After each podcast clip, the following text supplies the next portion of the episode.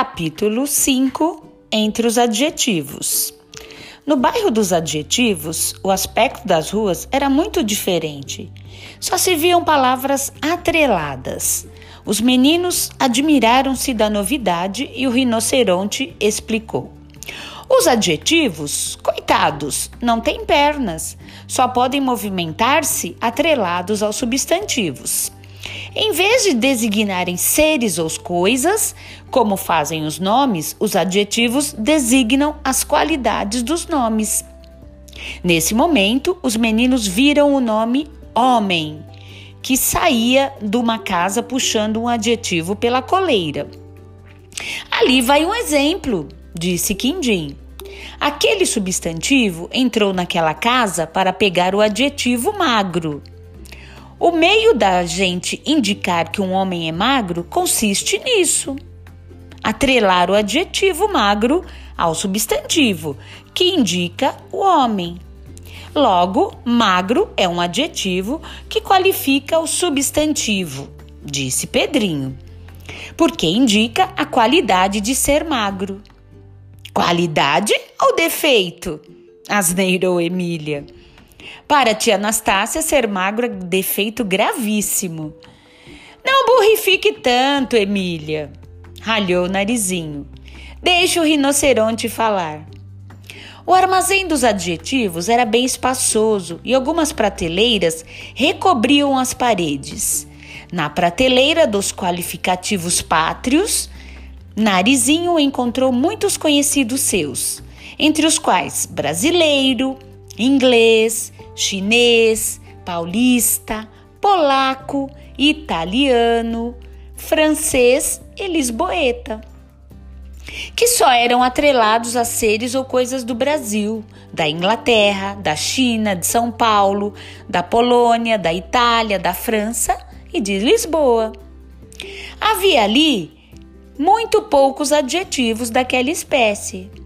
Mas as prateleiras dos que não eram pátrios estavam atopetadinhas.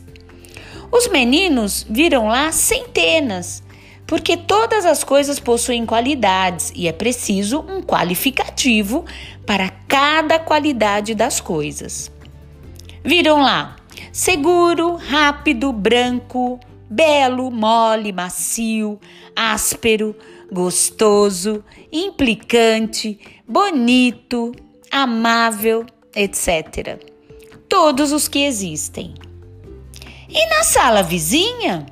perguntou o menino. Lá estão guardadas as locuções adjetivas. O que são essas senhoras locuções? perguntou Emília.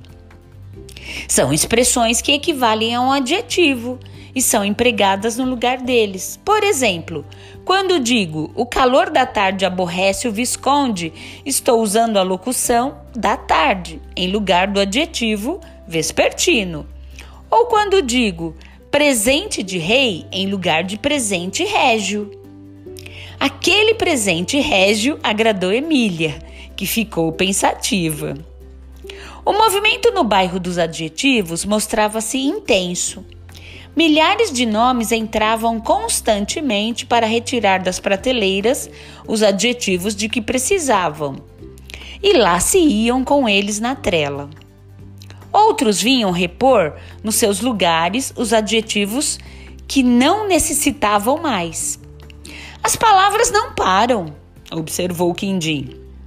Tanto os homens como as mulheres, e sobretudo estas, passam a vida a falar, de modo que a trabalheira que os humanos dão às palavras é enorme. Nesse momento, uma palavra passou por ali muito alvoroçada.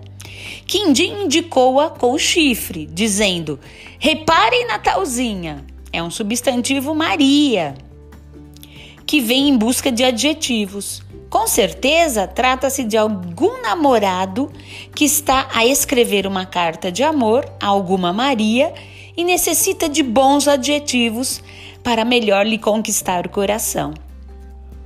A palavra Maria achegou-se a uma prateleira e sacou fora o adjetivo bela. Olhou bem e, como se não o achasse bastante, puxou fora a palavra mais. E por fim, puxou fora o adjetivo belíssima. A palavra mais forma o comparativo, com o qual o namorado diz que essa Maria é mais bela do que outra. E com o adjetivo belíssima, ele dirá que Maria é extraordinariamente bela. E desse modo, para fazer uma cortesia à sua namorada, ele usa os dois graus do adjetivo. Partindo da forma normal, que é a palavra bela, usa o grau comparativo, com a expressão mais bela. E usa o grau superlativo com a palavra belíssima. Mas nem sempre é assim. Observou Emília. Lá no sítio, quando eu digo mais grande, Dona Benta grita logo: Mais grande é cavalo! E tem razão, concordou o rinoceronte, porque alguns adjetivos, como bom, mal, grande, pequeno, saem da regra e dão-se ao luxo de ter formas especiais para exprimir o comparativo. Bom usa a forma melhor, mal usa a forma pior, grande usa a forma maior e pequeno usa a forma menor. O resto segue a regra. E para que serve o superlativo? Para exagerar as qualidades do adjetivo. Forma-se principalmente com um íssimo ou com um érrimo no fim da palavra, como feliz, felicíssimo, salubre, salubérrimo, ou então usa o mais, como o mais feliz. E se quiser exagerar para menos? indagou Pedrinho. Nesse caso, usa a expressão o menos feliz. Sim, murmurou Emília distraidamente, com os olhos postos no Visconde, que continuava calado e apreensivo, como quem está incubando uma ideia. O sonsíssimo Visconde ou o mais sonso de todos os sabugos científicos. De fato, o Visconde estava preparando alguma. Deu de ficar tão distraído que até começou a atrapalhar o trânsito. Tropeçou em várias palavras, pisou no pé de um superlativo e chutou um O maiúsculo, certo de que era uma bolinha de futebol. Que seria que tanto preocupava o senhor Visconde?